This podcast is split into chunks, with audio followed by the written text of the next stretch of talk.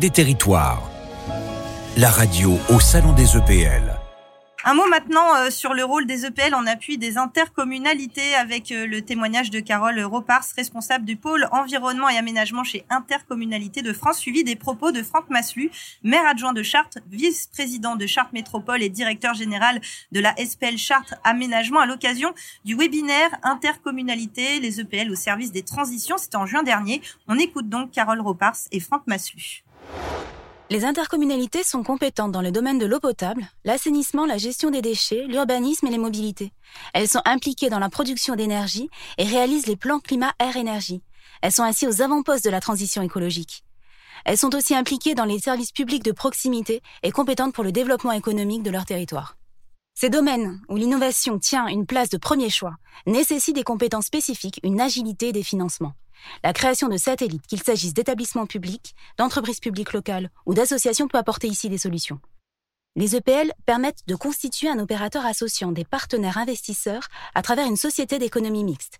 C'est notamment le cas sur les activités qui nécessitent des investissements conséquents, comme en matière d'immobilier d'entreprise ou de production d'énergie renouvelable. Intercommunalité de France et la Banque des Territoires ont réalisé en 2021 une étude sur la gouvernance de leurs satellites par les intercommunalités. Cette étude a révélé que la mise en cohérence des projets stratégiques des intercommunalités avec ceux de leurs satellites apparaît incontournable pour beaucoup d'élus. Cela implique de se doter de principes et d'outils de gouvernance partagés. Par exemple, la production énergétique est aujourd'hui une des priorités des intercommunalités.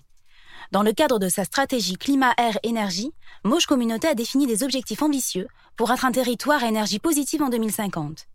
C'est ainsi que la Société d'économie mixte locale Mogénergie a vu le jour pour porter la politique d'investissement du territoire dans les ENR. La Caisse des dépôts et des consignations et la SEM départementale Alter ont rejoint le projet de la SEM Mogénergie.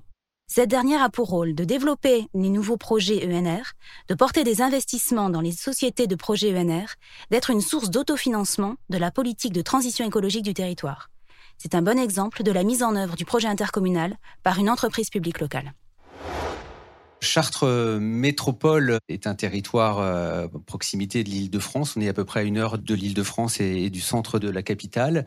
Une agglomération qui s'est euh, étendue au fil des années, puisqu'il y a encore une petite dizaine d'années, nous étions sept communes urbaines et on est passé respectivement de 7 à aujourd'hui 66 euh, communes.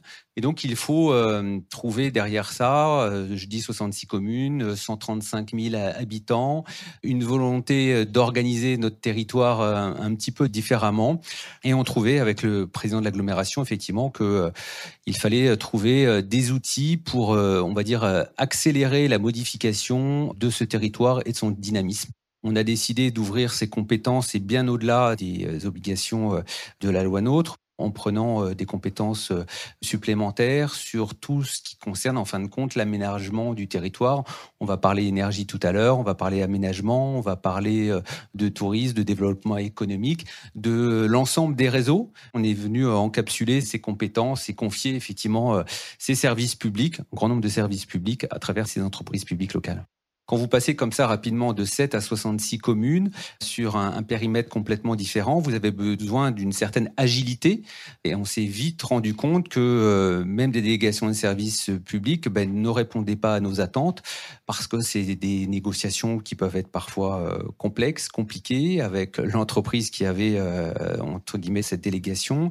Et on s'est dit qu'il était bon ton de participer plus activement au choix et comment participer à, ces choix Eh en étant au pilote de ces structures, c'est l'avantage des entreprises publiques locales, que ce soit une SEM, CEMOP ou SPL. On crée un certain nombre euh, d'outils en plus qu'un simple conseil d'administration qui nous font participer, nous élus, et je pense que c'est ça l'essentiel, sur euh, les grandes décisions de ce territoire et d'être au plus près aussi euh, de nos administrés.